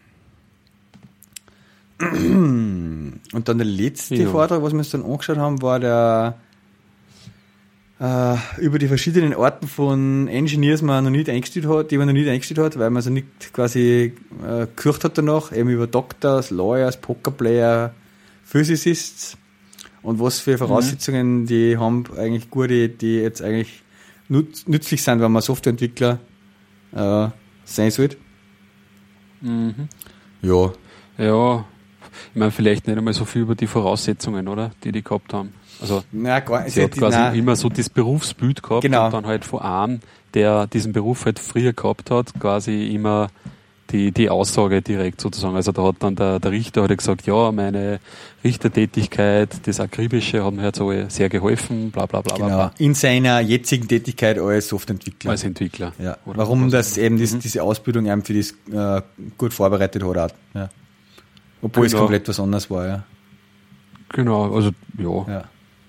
War halt die Botschaft, man, man sollte so jetzt nicht, ja. man sollte nicht einen ausschließen, sozusagen als Softwareentwickler, über den Tellerrand schauen. Äh, ja. der komplett aus einer anderen äh, Ausbildung kommt, ja. Ja. Mhm, mhm. Ja. Ja. Da hat es dann relativ lang eigentlich bisschen so Diskussion geben, gell? Mhm, mhm. Weil eben jemand die Frage gestellt hat, so quasi, wo man denn solche Leute eben auch findet. Der war halt auf der Suche nach Leuten genau. und hat überhaupt einfach das Problem, äh, wo geht man denn hin, um, um nicht, um mhm. einfach Leute zu finden, die halt als Softwareentwickler passend sind oder die äh, so eine Stelle gern hätten oder suchen, ja. Mhm. Mhm. Ja, weil, weil halt sie ja, ja, ich meine, das, das stimmt, das war vielleicht da ein bisschen eine, ja, eine amerikanische Sicht vielleicht da, gell? Weil sie hat ja gesagt, ja, es gibt ja äh, so viel äh, oder so Leute sollen halt zu so, so Bootcamps und so gehen. Ne? Und dann war halt eh das Kommentar aus dem Publikum, ja, aber bei uns ist das nicht, nicht üblich. Ja. Es gibt keine Bootcamps, da gibt es keine jetzt irgendwie Trainingslager oder so, was Firmen veranstalten. Ja, ja. ja. Und ja, war sicher ein bisschen eine amerikanische Sicht da dabei. Mhm. Sie ist, glaube ich, Amerikanerin, gell? Ja, ja, die war aus San Francisco, mhm. genau. Ja. Okay, ja, na, alles in allem haben wir sehr gut durch jetzt, ja. ja. ja. Genau, dann war es vorbei. Also man sieht, das war ein ziemlicher Mix eigentlich. Mhm, mhm. Na, war aber ganz cool so, ja. Mal schauen, ob sowas, also war cool, wenn das wieder stattfindet, ja, würde ich sicherlich wieder hingehen. Ah, die Location ist super, weil es war im Ars Electronica Center. Ja, ja. Ja, ich meine. Hm. Hat natürlich auch wie die Faust aufs Auge passt für so eine Konferenz. Ja, die Situation mit die, mit die Seele auf und da und mit Lift war ein bisschen blöd. Einfach der Lift ist extrem langsam gewesen. Ich bin dann eigentlich nur einmal mit dem Lift gefahren und dann immer auf und da zu Fuß. So ist man mhm. ein bisschen in Bewegung geblieben. Es waren halt vier Stockwerke Unterschied. mhm. ähm, ja, das war der, der, der Seminar, also es war im Seminarraum und, und oben in dem Vortragssaal, gell? Genau, ja. Und der Seminarraum ist halt im Keller. Genau. Und der eine ist oben in der Lounge sozusagen. Ja. Am Sky Garden oben, ja. ja. Das war ein bisschen. Kubus da daneben. Ich meine, das war super optimal. Und jetzt auch vom Catering her, ja, äh, hat, ja, hat so ganz hat's keins gegeben quasi. Es hat am Anfang also Kipferl gegeben. Das war, ja, aber, naja. Ja, da kann man jetzt halt streiten, ob es jetzt 100 Euro, ob man halt bei 100 Euro, wenn man zahlt, oder 125 sie dann.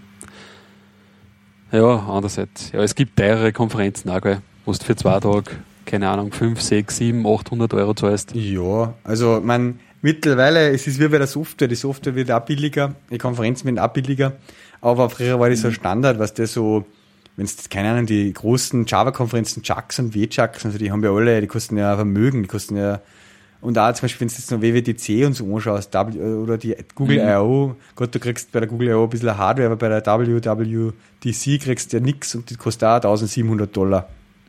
Mhm. Ja, ich meine, das sind zwar drei, vier Tage oder sowas, aber mhm. ja, das kostet schon richtig Geld. Ja. Kriegt man da Essen? Da kriegt man schon Essen, glaube ich. Ja. Apple. Office Office den Apple. ja, ja, ja, ja, eh. Ich meine, recht viel mehr Leute hätten es auch nicht mehr sein dürfen. Also. Es war schon teilweise so, dass die. Sie haben schon viel Getränk im Saal drin. Dass die, wo alle dann zu dem geströmt sind. Ja, oder der Großteil halt. Ja, ja. Also da hätte man auch sagen können, ja, okay, man, da muss man schauen, dass halbwegs Platz ist halt für die Leute. Mhm, mh. Am Anfang beim ersten Vortrag bin ich gleich auf der Stirn gesessen irgendwo, ja.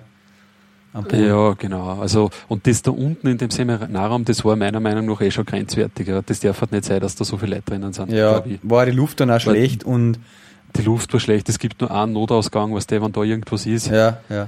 Das war meiner Meinung nach ein bisschen grenzwertiger. Ja.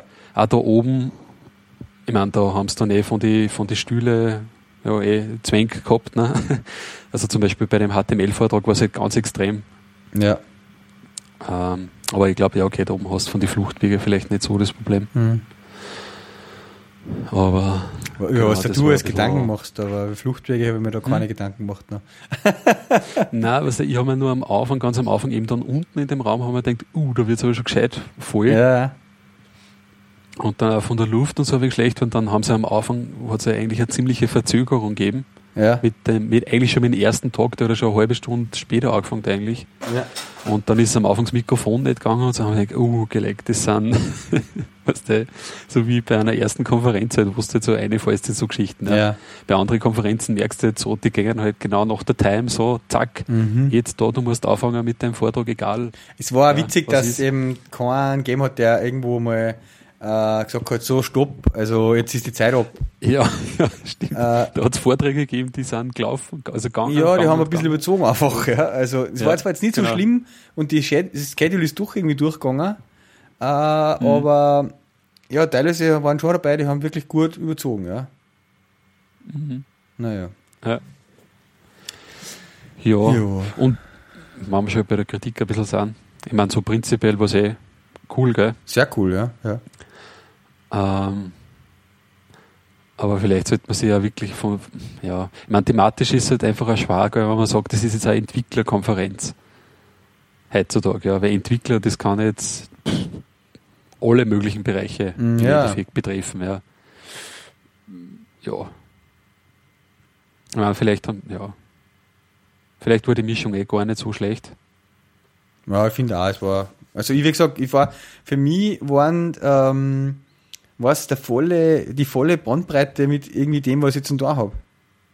Mhm. Ich meine, vielleicht, was der ist das untypisch, aber ich habe bei mir ist es echt, da waren HTML, CSS-Sachen, technologische Geschichten, was der so Development wirklich, ja, was ich in Projekten brauche, wie mache ich was am besten und bla bla. Dann war eben das Docker und Vagrant zeigt, das ist halt, wenn ich im, im Operating unterwegs bin, bei, äh, ja, mhm. äh, dann habe ich die Thematik mit Git und Tools und Command-Line, was man sowieso voll taugt und so, ja, wo jeder einfach äh, was lernen kann.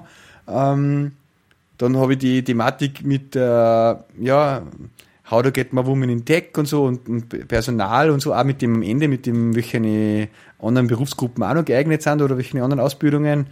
Äh, war auch für mich interessant jetzt, als, als wenn du auf der Suche bist nach Mitarbeitern.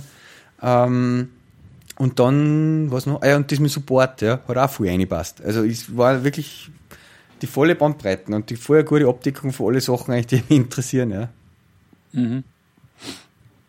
Ja, ich meine, ich habe noch gemeint, jetzt ein bisschen, vielleicht hätte man es noch, noch optimieren können, was der, also dass man da jetzt zum Beispiel äh, Angular, äh, irgendein AngularJS-Plugin, äh, ich meine, jetzt nichts gegen das Plugin, wird schon super sein, aber das herzeigt oder dann eben auch, was der ja, auf einmal dann komplett so thematisch. Dass man so tief einsteigt, du meinst, dass man da ein bisschen breiter auf. Sachen auf einmal, ja. ja okay. Das hat, finde ich, nicht ganz dazu passt. Ja, ja. ja. Aber vielleicht, ja. Man hätte man vielleicht halt eher so einen Frage, äh, allgemeinen Vortrag über Angular oder sowas machen können oder über, über so Art, so Technologien, ja. Sowas machst du jetzt, oder? Ja, genau. Mhm. Aber es ist halt dann auch die Frage, wen hast du zur Hand? Ja. Und sie haben ja relativ, glaube ich, in einem relativ kurzen Zeitraum das organisiert. Mhm. Mhm. Und für das haben sie eigentlich eh relativ, also für das haben sie eh viel bekannte Leute gehabt. Ja. Äh, ja. Was ich auch nicht ganz verstanden habe von der Ausrichtung her, war dieser letzte, der letzte Talk. Äh, eben das mit äh, diese äh, Berufsgruppen, die halt auch Programmierer werden können. Ja. Äh, weil man da nicht ganz klar ist, bei einer, wieso, dass man das bei einer Entwicklerkonferenz bringt. Also, weißt, wieso, dass man das sozusagen Leid näher bringt, die schon Entwickler sind. Das war ja eigentlich ein Thema, so ein bisschen so für, für Human Resources Leid und für, weißt, ja, in die ja. Richtung eigentlich. Ich meine, es ist zwar ja. so interessant, ja, die Gedanken, die dahinter stehen, aber ja. Okay. Vielleicht ist es auch nur so gewesen, dass man sozusagen, auch wenn man in der äh, Ding ist, dass man sozusagen nicht solche Leute ausschließt aus der Community halt, oder dass man denen auch, äh, dass man einfach sieht da als Entwickler, dass die eigentlich auch für das äh, nicht ungeeignet sind oder dass die Ausbildung und so weiter auch für das einen Sinn macht und dass die vielleicht auch genauso in das umsteigen können. Mhm. Einfach, dass man ein bisschen da halt äh, die Leute nicht so aus, äh, ja, blockiert einfach. Mhm. Ja. Naja. Ja. Mhm. Ja, na, aber war ganz cool, dass einmal sowas in Linz überhaupt einmal ist. Ja, so ja. Entwicklerkonferenz. Und nicht so weit fahren muss oder fliegen, oder? ja, genau, kann mit Auto hinfahren. Genau. Kein Hotel. Genau. Ist schon praktisch. Ja, cool, ja. Das kann es mehr geben. Ja. Ja, Afterparty, glaube ich, war noch ganz lustig, aber da haben wir natürlich schon immer sein können. Nein, das geht nicht. Geht nicht. Naja, Okay, ähm, das war's eigentlich. Können wir Code.io damit Können wir abschließen, oder? Ja. Ich habe noch ein Thema, was ich gerne heute noch quatschen wollte, weil es gerade so aktuell ist. Aha. Äh, das hat mich so fasziniert. Vorgestern am Abend habe ich das mir noch vor dem Einschlafen angeschaut, das Video. Mhm. Ähm, und weil ich ja weiß, dass Leute zuhören, die keine Softwareentwickler sind, sondern eher so, äh, ja, aus dem. Ja, hm? Jetzt nicht mehr wahrscheinlich, aber. Hm? Was? Jetzt nicht mehr, also nach dem, nach in, dem, in der Episode jetzt. nach, nach Code.io. nach Code.io. Na? Na, ja, was willst du sagen? Ich muss was, ich muss über P-Cell was sagen. Okay, was ist das? Äh, das ist äh, totaler orge neue Technologie für, äh, für Wireless-Übertragung. Mhm, okay. Ähm, das ist von, die Firma heißt Artemis. Und da gibt es ein Video äh, auf YouTube, das sozusagen äh, auf der Columbia University aufgenommen worden ist, wie der Artemis-Typ da das da vorstellt. dieses P-Cell, was ein P-Cell ist. Ja? Äh, ich schaue mhm. ich hau noch ein paar Links gleich in die Show Notes noch von diesem Präsentationsding auch und von den Marketing-Videos. Ähm, aber grundsätzlich geht es da darum, dass die sozusagen jetzt seit acht Jahren an einer Technologie geforscht haben, wie man sozusagen die Grenzen überwinden kann, die es bei äh, Daten-Drahtlosübertragung gibt. Also hauptsächlich jetzt im GSM-Bereich dort und bei 3G, LTE und so. Ja? Weil da gibt es einfach das Problem, das war mir vorher auch nicht bewusst, aber der hat das da, es ist eigentlich allen bewusst, die in der Branche sind, dass man sozusagen in dem Frequenzspektrum, in diesen mhm. 900 Megahertz und 1800 Megahertz Bändern und so, wo die mhm. unterwegs sind, nur eine gewisse Menge von eben Daten transferieren kann, weil sonst das Spektrum halt einfach aus ist. Mhm. Wenn da mehrere ähm, Handys unterwegs sind in diesen Zellen halt. Ja? Ja. Und äh, in den normalen Zellen ist es so, wenn du so Zelltowers aufgestellt hast, dann werden, decken die halt einen größeren, einen großen Bereich ab und da wird halt geschaut, wenn die aufgestellt werden, dass die sozusagen sie gegenseitig nicht überschneiden, weil dort, wo sie sich überschneiden, gibt's Interference und da funktioniert's nicht gescheit. Und halt natürlich auch, dass man möglichst den, den Platz gut abdeckt, die Fläche und halt nicht irgendwo doppelt aufstellt, wo man es eigentlich eh nicht nur braucht. Ja. Ähm, und jetzt in einer Zelle drin sind dann gerade im Ballungsraum halt, in die Städte und so, viel Handys und viel, also Datenabnehmer, ja. Und die müssen sie diese Zelle halt alle miteinander teilen das Spektrum, mhm. das da zur Verfügung steht. Und das führt halt dazu, dass sozusagen, ja, das irgendwo jetzt oben ansteht dann, relativ bald. Also, äh, da hat er ein paar so Charts gezeigt, wie die, die Datenrate über Drahtosübertragung halt ansteigt. Und heuer ist zum Beispiel das erste Jahr, wo anscheinend sozusagen der durchschnittliche Datenverbrauch äh, oder was, also das durchschnittliche Datendurchsatz äh, zum ersten Mal sinkt, weil halt sozusagen so eine Grenze erreicht ist. Ähm, und ja, also sie kämen halt mit den aktuellen Varianten da nicht mehr durch, nicht mehr weiter richtig. Mhm. Und was sie jetzt gemacht haben, ist dieses P-Cell. Das ist ein stylisches kleines Kastel, das ist nicht viel größer, es wird dann so ein, ja, ein WLAN-Router, kannst du sagen. Ja? Äh, mhm. so, so ein goldenes Teil so, so. Und das kannst du quasi äh, ja, überall jetzt deployen, in einer Stadt zum Beispiel. Und das Coole bei dem ist, das ist halt gut, wenn sie das mit anderen überschneidet, weil da, wo sie das überlagert, da, das nutzt das sozusagen. Also das ist, das äh, interferiert nicht mit einem anderen Gerät, sondern das, wo sie überschneidet, da bringt das halt noch mehr Durchsatz zusammen sozusagen irgendwie.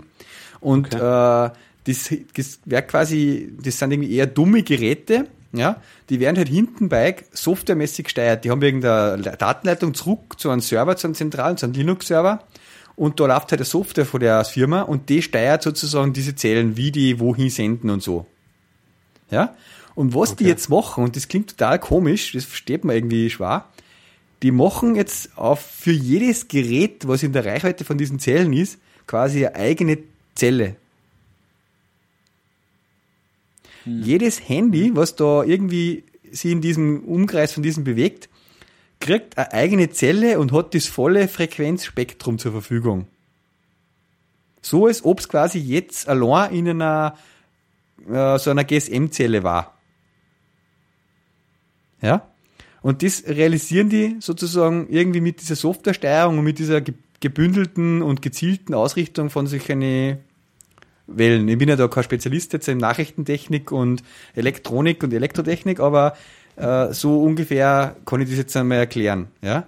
Und mhm. der demonstriert das halt zum Beispiel in dem Raum daran, äh, in, der, in dem Vorlesungsraum, wo er das vorstellt, indem er halt zum Beispiel 8 iPhone 5S auflegt, ja, und mhm. da hat er halt fünf so Zellen verteilt in dem äh, Vorlesungsraum und mhm. dann spürt er auf diesen acht äh, iPhones äh, ein HD-Video Full Quality ab. Auf jeden einzelnen halt. Mhm. Verschiedene. Okay. Aha. Ja? Und die, mhm. das war jetzt mit normalen, in der normalen LTE-Bereich nicht möglich von der Daten, vom Datendurchsatz her. Mhm. Diese acht Geräte, dass die alle gleichzeitig in einer Zelle da ein HD-Video schauen. Mhm. Ja? Mit dem Ding ist das überhaupt kein Problem ruckelfrei, full, die haben, wie wenn's die, also, und dann, dann, dann nimmt man die acht Geräte auf dem Tisch, so, die erst dann so ein bisschen nebeneinander aufgestellt, und dann legt das auch noch so zusammen aufeinander auf einen Stapel, so, dass sie so schräg übereinander liegen, und, und, und trotzdem haben die alle nur eine eigene Zelle. Also, auch wenn sie einen Zentimeter nur von dem anderen entfernt sind, sozusagen. So genau können die das okay. ausrichten und fokussieren. Krass.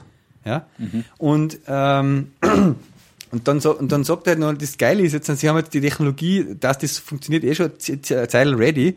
Und was sie jetzt in den letzten Jahren oder Monaten noch drauf gearbeitet haben, war halt das, dass sozusagen diese Technologie mit LTE vom Protokoll her kompatibel gemacht haben.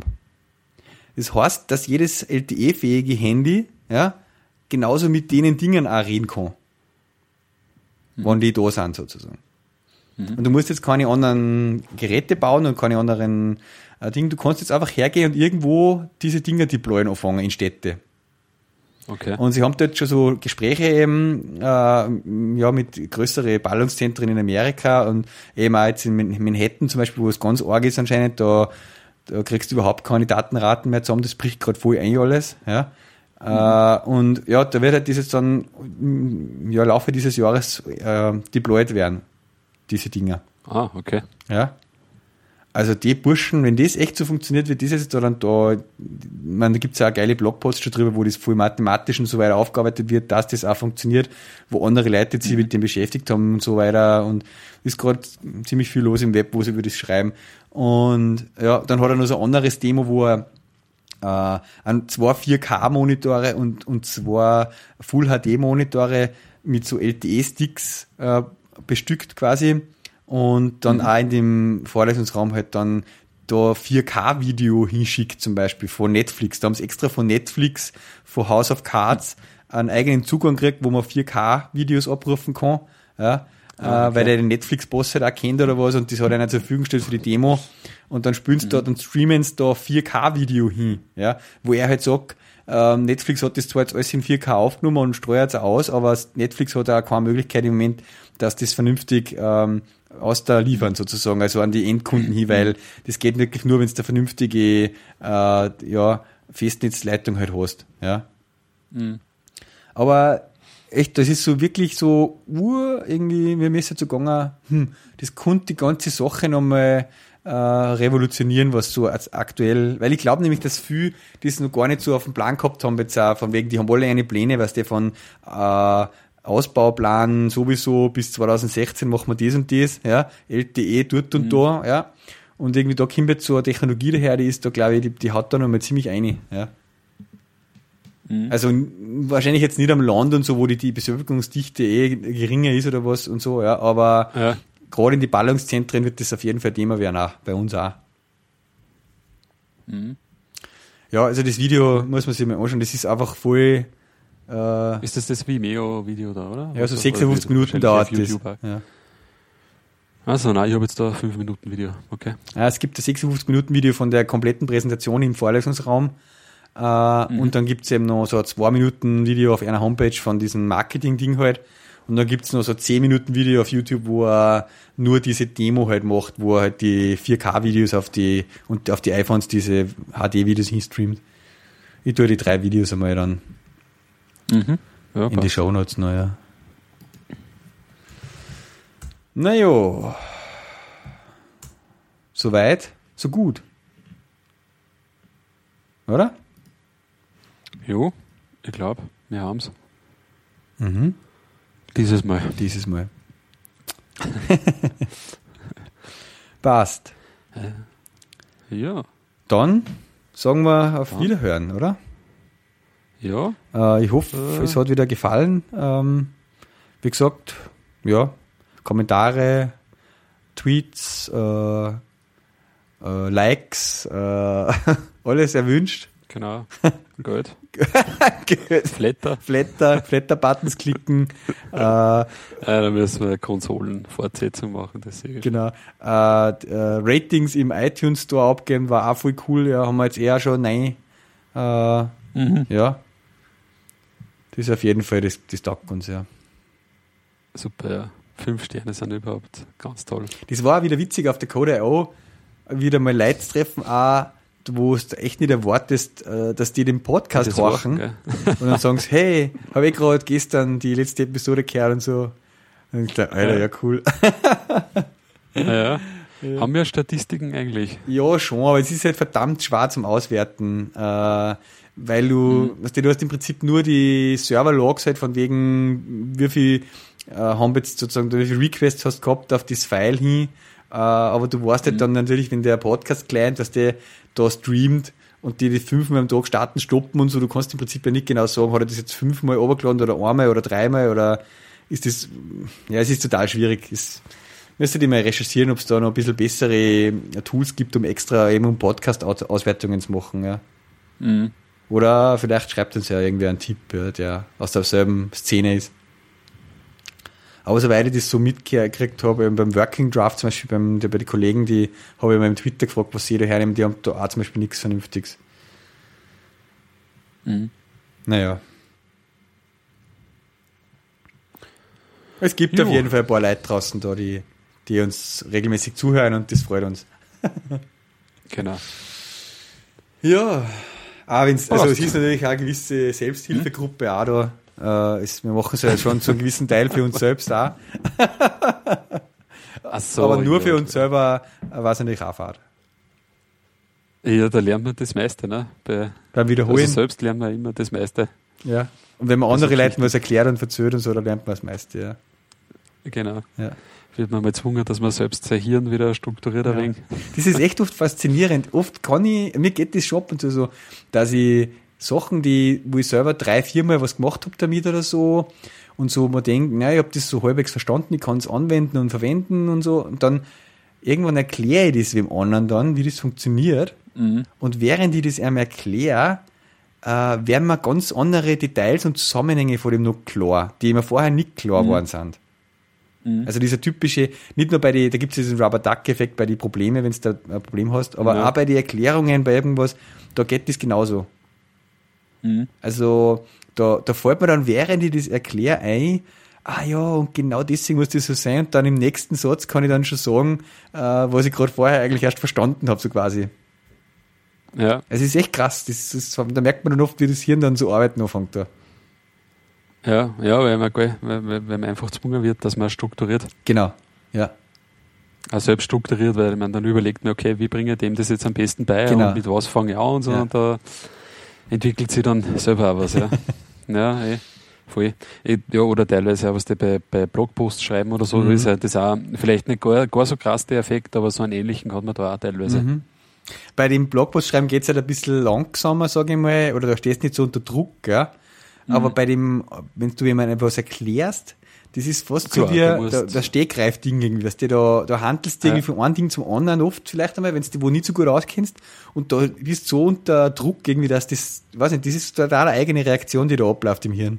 Mhm. Das ist schon cool. Ja, aber es ist auch, wenn du zum Beispiel zu Präsentationen oder irgendwas vorbereitest, was der oder Workshop oder ja. so. Ich meine, da gibt es halt oft so, sag einmal, äh, dunkle Flecken auf der, auf der Landkarte, da macht man sich nicht so ja, Gedanken ja, drüber. Ja. Irgendwie, gell? Und dann bei der Präsentation, wenn du irgendwie was erstößt oder so, denkst du genau bei dem Punkt dann, hm, naja, stimmt eigentlich. Genau. Weil, ah, du musst jetzt nur mal nachlesen, genau. wie das jetzt genau ist, weil das hast du, hat man einfach nicht parat alles. Ja. Und ja. Ja, ich müsste zum Beispiel jetzt mal, ich hab, äh, wann war denn das? Irgendwie schon, schon Anfang des Jahres noch, einen Git-Workshop gemacht, so einen eintägigen Mal, wo das erste ah, Mal. Okay. Und haben auch halt, äh, wirklich ein paar Tage lang die Folien vorbereitet und zeigt, ja, und da sind dann auch wirklich ein paar so, ja, eher grundlegende Sachen, die du zu Anfängern halt erklärst, aber nochmal richtig klar war, warum das das eigentlich so ist und so funktioniert. Mhm. Ja, wo du selber mhm. halt schon voll für, für gegeben nimmst und eigentlich dann nicht wichtig ist, weil es ja eh funktioniert und so, aber dann schaust du in das Detail nochmal rein, weil du das irgendwie dem anderen doch erklären willst, warum das, das funktioniert, ja. Ja, und klar. dann geht er da voll selber das Licht auf plötzlich wieder mal. Ja? ja. Das ist schon geil oft. Ja. ja. Gerade wenn man so von, von Grund auf irgendwas erklären mag, das können dann nicht viele Leute. Mhm. Mhm. Grad, also aber aber gerade bei Git ist das so geil, wenn du das alles, die Thematik mit den Hashcodes und wie das alles funktioniert und so, wie das ja, aufgebaut ist und so, das ist schon faszinierend. Also da, ich habe ja vor ein paar Jahren mit dem äh, Matthew McCullough ja, genau, GitHub-Trainer da. Der ja. halt auch, genau, das ist halt auch so ein äh, wie sagt man da, Developer Advocate oder so. Ja, oder also Evangelist also der, der, der oder? Halt auch, der, der hat halt auch, der ist halt auch unglaublich viel unterwegs und macht halt so, so Workshops ja. und pusht halt Git und GitHub vor allem Dingen. Ja. Und der hat das, der hat das richtig geil erklärt und auch geil herzagt. Der hat quasi am Anfang nur halt ein Verzeichnis gehabt, das er mit so einer bisschen einer Struktur mhm. und halt ein Textfile. Mhm. Und dann hat er gesagt, na okay, jetzt stellen wir uns einmal vor, wir wollen jetzt quasi genau das Textfile halt uns in der Version halt irgendwie abspeichern. Mhm. Wie tun wir das? Ne? Einfachster Ansatz, du, du kopierst das halt irgendwo hin Und quasi ist, er hat das Schritt für Schritt durchgemacht, ja, bis man halt dann irgendwann einmal wirklich dann die, die, die Hashes und so gehabt hat, ja. Mhm, mhm. und ja, bis dann eh ja. eigentlich von, von null auf nachvollziehen kannst können, äh, wieso es so funktioniert, wie es funktioniert, das geht. Ja. Also, also ich hab da, der war damals auch zu dem gleichen Zeitraum, wo der, wo der den Workshop gehalten hat, einmal einen E-Check-Abend, äh, eine Stunde Vortrag gehalten. Und der hat auch so. Folien mhm. da gehabt, wo das echt saugut halt so erklärt ist, der Aufbau und so, ja. ja. Und das, was du jetzt gesagt hast, das mit dem wohin kopieren und dann halt mal selber lernen, wie das halt äh, entstanden ist, da gibt's ja die mhm. Git-Parabel. Mhm. Das, genau, ja. das ist genau der, wo er das so erklärt. Genau so, gell? Ja, ja, genau. Ja. Das ist echt mal lesenswert, wenn man mal verstehen will, eigentlich, was dahinter steckt eigentlich. Ja. Das hat der Tom Preston Werner geschrieben, der GitHub-Founder. Mhm. Die Git-Parabel. Ist da mal noch in die Shownotes. Ha. Hm? Ah, fast. Fast der erste. Wer googelt schneller? Git-Parabel, ja. Ja, aber mir war es nicht merkwürdig, dass der Git Parabelkassen hat, der Artikel. Also. ja, okay. Dann wünsche ich dir ein gutes Nächtle. Ja, danke schön. Ja. Ebenfalls und die Zuhörer vielleicht da. Man weiß ja nicht, wann die das Je Sachen dann. Gell? Man weiß ja nicht. Wir, bei uns ist jetzt 22.36 Uhr. Genau. Ja. Der Countdown läuft. Mhm. Morgen bald raus, ja. ja. Na passt. Okay, dann gut. Bis bald. Sagen wir Tschüssi. Ciao.